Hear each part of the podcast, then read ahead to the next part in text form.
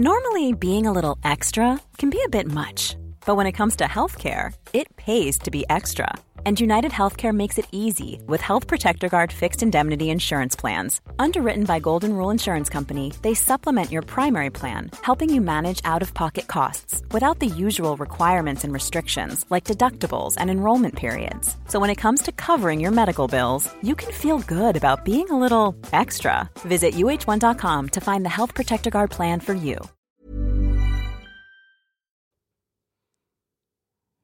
Algunos estudios revelan que 7 de cada 10 personas presentan el síndrome del impostor.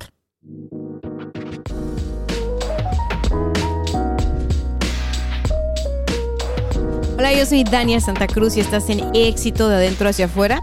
Estamos en el mini episodio de la serie Síndrome del Impostor. Y hoy vamos a hablar de la clasificación número 3 Acuérdate que hay cinco, ya te platiqué dos en los episodios anteriores, hablamos del perfeccionista y hablamos también, si mal no recuerdo, de el experto. El día de hoy vamos a hablar de los individualistas o el individualista y antes de pasar a los rasgos particulares del individualista, para que tú descubras, tal vez tú dijiste, Dania, ya escuché el de perfeccionista y no soy perfeccionista. Ya escuché el segundo episodio, que siempre se me olvida. se nota que ese no es el mío, ¿no? El del experto, ahí está. Lo que pasa es que mi rasgo es, eh, es el del perfeccionista. Ese es el que, el que si yo me pongo a pensar desde morra, o sea, desde niña, ese fue mi trauma, o sea, ese era mi, ese era mi punto, el perfeccionismo. Y, eso también te da muchísimo estrés. No sé si te pasó a ti, pero a mí en temporada de exámenes siempre se me caía el cabello y se me descarapelaba la piel y me sentía muy nerviosa y yo estudiaba y estudiaba y estudiaba y estudiaba porque no me sentía segura de lo que sabía. Y si yo tenía algún concurso, yo ensayaba y practicaba para el concurso porque mi nivel de perfección, de perfección y de control a mi corta edad era súper alto. Entonces, está, yo me acuerdo de una anécdota muy chistosa. Esto, esto se da, quiero que sepas, en personas de alto rendimiento, ¿va? El síndrome del, impostor, del impostor se da en personas de alto rendimiento. Entonces imagínate que en la primaria fui una chavita que cuarto, quinto y sexto de primaria eh, luchó por mantener un 10 perfecto en la calificación. Me cagaban los 9, no lo soportaba, era de 10, 10, 10, 10, 10. Y supongo que a esa edad yo basaba mi valor personal en los resultados, porque pues obviamente que tienes dieces y tus papás te felicitan y aparte de todo pues yo era bien comercianta y yo vendía mis dieces. yo le vendía mis dieces a mi papá. y mi papá todo lindo me los compraba, o sea, cada 10 eran 20 dólares. Y ya después yo creo que no fue negocio para él y en lugar de que fueran las calificaciones así del, del mes, me las pasó al bimestre y luego al semestre y así porque yo era una máquina de dieces en aquel tiempo. Pero ¿a qué costo? O sea, yo tenía estrés de, niña de primaria, o sea, en lugar de estar preocupada por, no sé, nada más ver la tele o hacer lo que sea, por, por resultados altos. O sea, siempre tuve un nivel de autoexigencia muy alto. Y digo autoexigencia porque a mí mis papás no me exigían nada de eso, ¿sabes? No me exigían, tienes que estar en el cuadro de honor, tienes que no sé, o sea, no a mí desde morra siempre me gustó sobresalir y siempre me gustó competir y siempre me gustó como que brillar a nivel resultados, ¿no? Fui una niña muy insegura. O sea, puedes pensar tú, ah, bueno, lo que pasa es que, claro, está, derrocha talento, ¿no? No, la verdad es de que cuando eres una persona insegura y obviamente si eres un niño y obviamente no tienes idea de, de terapias ni nada a esa edad, este, pues simplemente te das con la viada, ¿sabes? Te das con la viada y órale. Y pues como se ve como, ah, órale, pues por ahí van tus talentos, luego tu familia te apoya y padrísimo, y la niña saca 10 y está, está en el equipo de, de básquet y en la escolta y en la danza folclórica y en la danza moderna y en el club de teatro y en oratoria y concursa y en todos al mismo tiempo. O sea, no, en mi caso no era como, ah, bueno, este verano esta es la actividad. No, yo estaba en todos los malditos grupos paraescolares y me encantaba y salía de la escuela y me regresaba a las actividades extracurriculares a la escuela, por supuesto, por la tarde y a mí me encantaba, o sea, me fascinaba, era como mi laboratorio. Siempre me gustó. Aparte que cuando empieza tu ego a conocer las mieles del éxito, es decir, tienes reconocimiento por los logros que, que tienes, pues como niño está, o sea, se siente bonito, te sientes valioso, pero empiezas obviamente a confundir tu valor real, que tú vales porque eres tú, punto, no por tus logros, ¿sabes? Tú vales por, por el ser humano que eres, no por lo que tienes como resultados.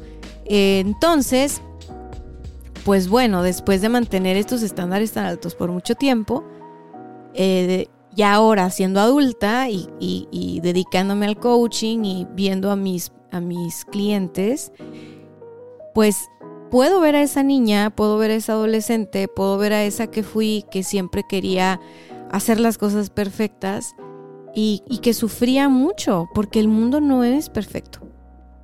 Entonces, fíjate, tan tuve claro ya de adulta que por supuesto que, el síndrome del impostor era algo que a mí me hacía cojear de una pata, que estaba en un concurso de estos así de, oratoria y tenía que hacer la oratoria a Benito Juárez y había sido todo un suceso, ¿no? Porque me la había escrito no sé quién, me la había ensayado no sé cuál, de memoria me la sabía, yo ya estaba, era un, era un concurso de zona, ni siquiera de la escuela, yo iba representando a mi colegio, o sea, olvídate tú.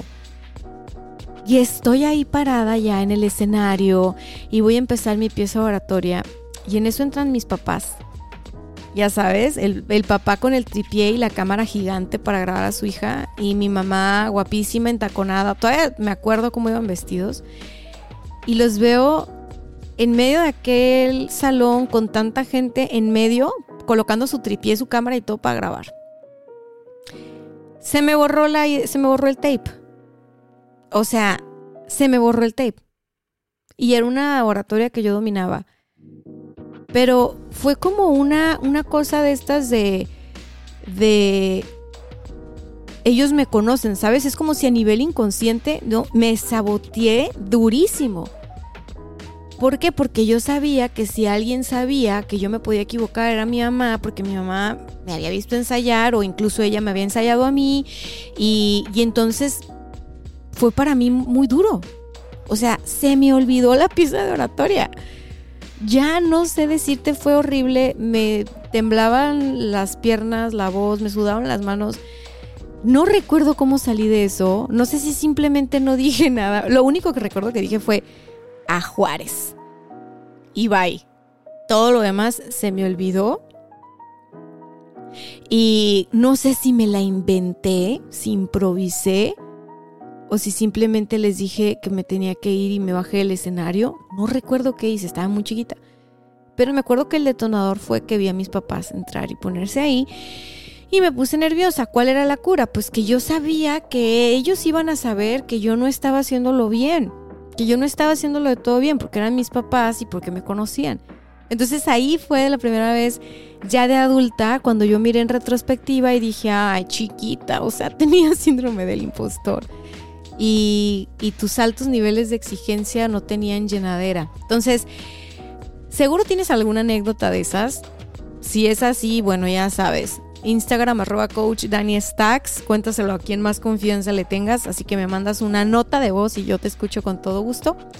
Porque creo que en esta comunidad hay, hay muchos con síndrome del impostor y yo voy a hacer el club de los impostores muy, muy pronto. Nos pasamos a el perfil de los individualistas. Acuérdate que el, el episodio este tiene un enlace para que tú puedas hacer el test que es el test de la doctora Clance, ¿no? El, el, test del fenómeno del impostor está en inglés, lo contestas y listo, te va a dar un resultado. Pero, para efectos de esta interacción, Vamos a bajarle la musiquita.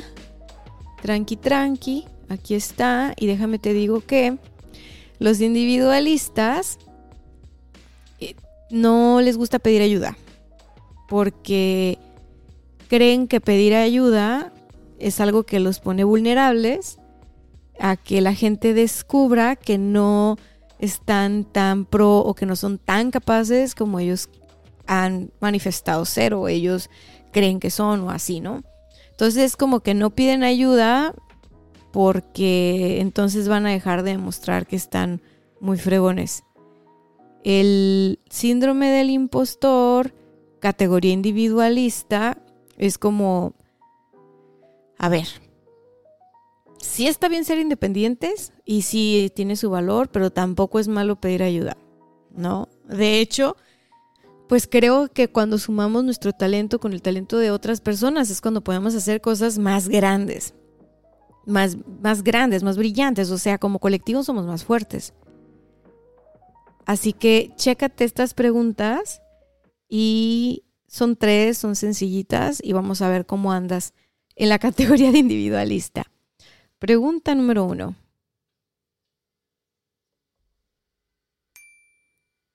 ¿Eres de los que dice con frecuencia, no necesito la ayuda de nadie? Esto yo me lo aviento solito. Ahora, número dos.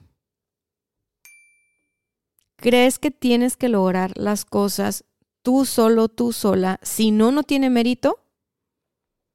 Ya sabes, el típico de que no, es que si lo hago con alguien más, entonces voy a compartir el crédito, entonces no, se va a descubrir que no fui yo, entonces, o sea, ¿no? Que no es que lo digas así en voz alta, ¿eh? Acuérdate que todo esto está trabajando en tu, en tu, en tu backend, en tu inconsciente. Ahora, pregunta número tres. ¿Tus solicitudes son requisitos de proyecto y no necesidades como persona?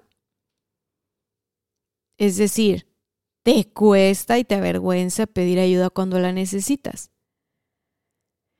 Si te ha pasado, si te ha pasado que eres one player, que te gusta a ti aventarte los temas tú solo, porque te creces ante los retos, porque descubres de qué estás hecho, de qué estás hecha. Seguramente eres una persona de alto rendimiento y el hecho de que pidas ayuda no significa que tú puedes menos. El hecho de que pidas ayuda te puede ayudar a que seas una persona que crezca más, porque entonces te vuelves más abierta, le bajas dos rayitas a la soberbia y el tener mente de estudiante y el estar como aprendices todo el tiempo es lo que es lo que nos permite crecer. Entonces, un ejercicio para ti, si tú te identificas con estas personas que son más individualistas, sería que aprendas a buscar el consejo de alguien más, que hagas preguntas.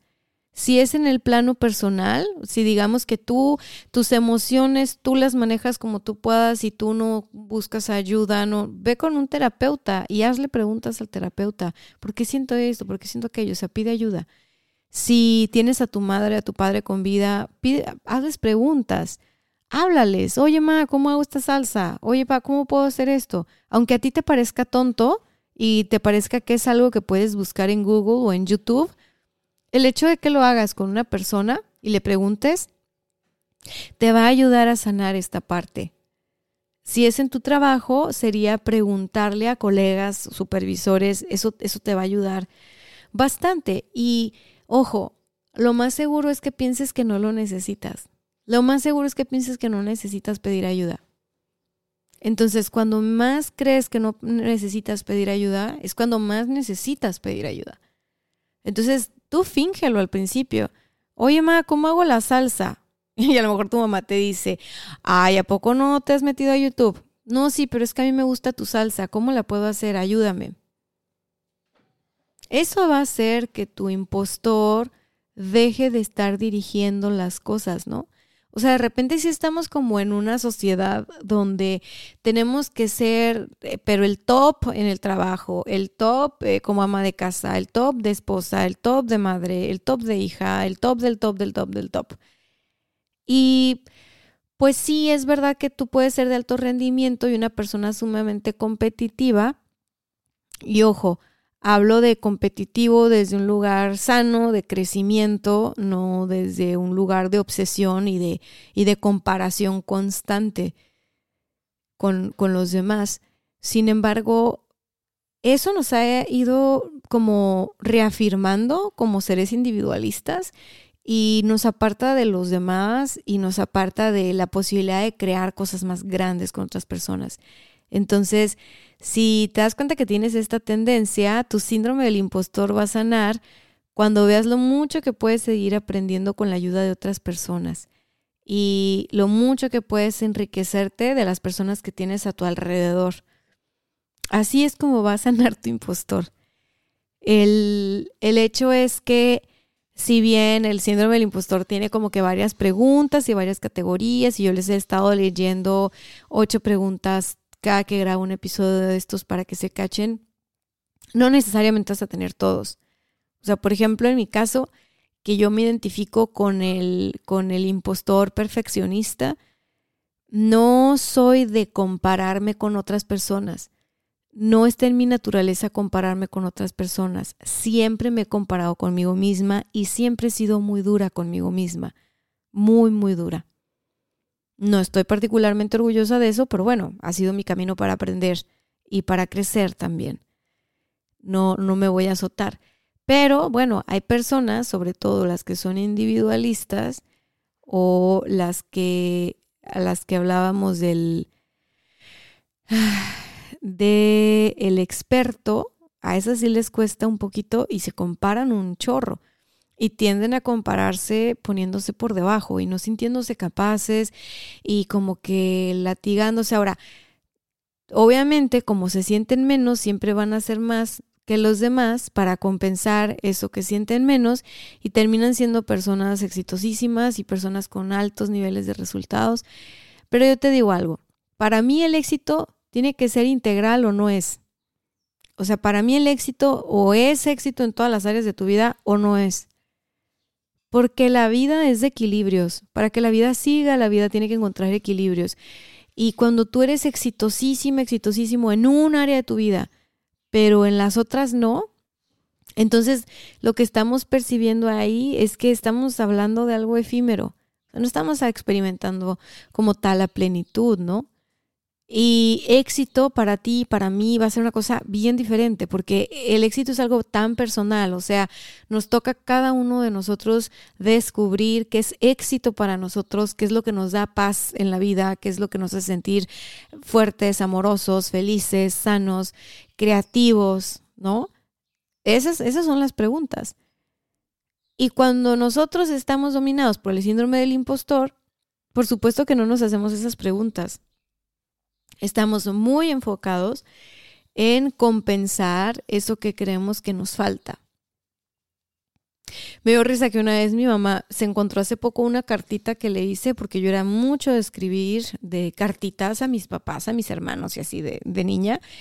Y, le da risa y me dice, qué canija, eras bien perfeccionista. Me manda la, la carta en foto por WhatsApp y la veo así como que el borronzazo, ¿no? De, de, de, que no me había quedado redondita una, una palabra, una letra. El, el, el autocorrector en así. No, no, no, no, una cosa. Y que yo me reí y dije, con razón se me caía el pelo, o sea, porque se me caía demasiado a puños. O sea, yo estaba bañándome y me lavaba la cabeza y se me caía y se me caía. Y, y, y sí, me decían, es que es una niña que tiene mucho estrés, ¿no? Y en la uni no es que estás bajo mucho estrés, pero yo no sabía o nunca había cachado que ese estrés no venía de mi exterior.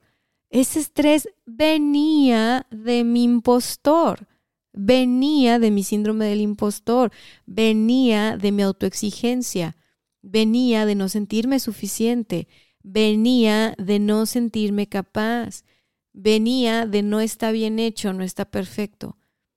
De ahí venía ese estrés no, no venía del estrés de, que la gente me, imponía, ¿no? O sea, no soy una persona que, que ha seguido ese tipo de estándares. Nunca te, vamos, nunca he sido seguidora. Nunca he sido seguidora. Entonces, a veces, cuando estamos del lado de yo abro mi propio camino, yo monto mi propia empresa, yo me abro camino ante la vida y que no sé qué, y que estás en este rollo de, de mostrarte a ti mismo que puedes, uy, a veces sería adorable tener un jefecito de esos que todo mundo se queja, que dicen mi jefe es súper ojete, porque a veces ellos son más tiernos y más amorosos que nosotros mismos que estamos de, de, de emprendedores, ¿no? O sea, yo creo que la persona que más daño te puede hacer eres tú mismo, eh, tú misma. La persona que más te puede exigir eres tú mismo, tú misma. Y mira, cuando a mí me llega a decir algo a alguien, que ha sido pocas veces en mi vida que alguien me dice algo desagradable, es como se me resbala tanto, porque digo yo, mm, mi vida, o sea, peores cosas me he dicho yo, ¿sabes? Y he aprendido a, abrazarme y a sanarme y a respetarme y a valorarme y a hacer ese trabajo personal de adentro hacia afuera para relajarme un chorro y, y para decir, ok, no va a ser perfecto, ok, siempre vas a estar aprendiendo algo, ok, este, no tienes nada que mostrar, ok, disfruta el proceso, enfócate en el proceso, y ha sido un trabajo de años. Pero ¿sabes qué? Prefiero mil veces vivir como vivo ahora. Este, estoy muy orgullosa de la niña de los dieces, la amo, fue una niña que me enseñó muchas, muchas cosas pero pues digamos que ahora nos podemos relajar y divertir y vivir de nuestra creatividad y ser espontáneas y, y, crear. Y, y ahora sé que no hay nada que demostrar y que hay todo que disfrutar, porque la vida es corta. La vida es corta como para estarla haciendo del diablito de tu propio infierno.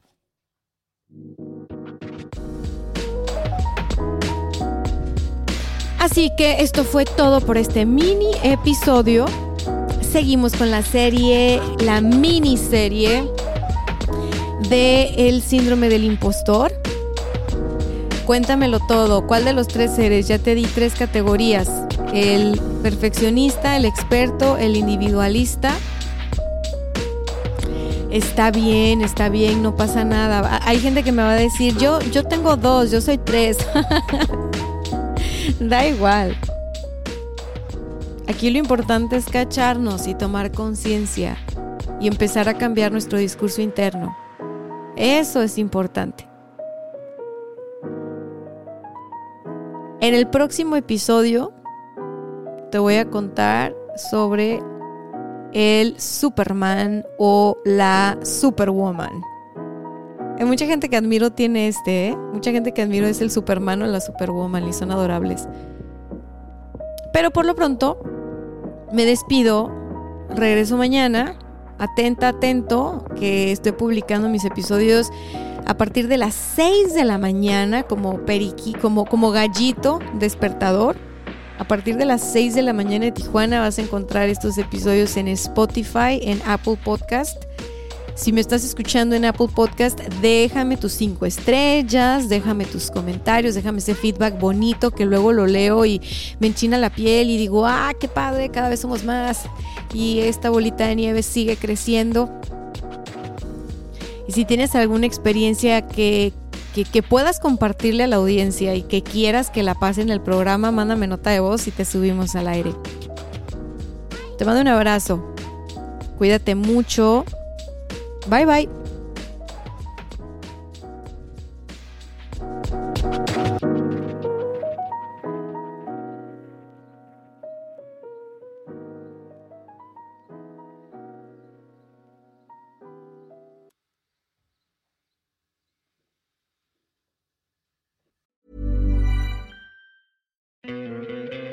¿No te encantaría tener 100 dólares extra en tu bolsillo? Haz que un experto bilingüe de TurboTax declare tus impuestos para el 31 de marzo y obtén 100 dólares de vuelta al instante. Porque no importa cuáles hayan sido tus logros del año pasado, TurboTax hace que cuenten. Obtén 100 dólares de vuelta y tus impuestos con 100% de precisión, solo con Intuit TurboTax. Debes declarar para el 31 de marzo. Crédito solo aplicable al costo de la presentación federal con TurboTax Full Service. Oferta sujeta a cambios o cancelación en cualquier momento.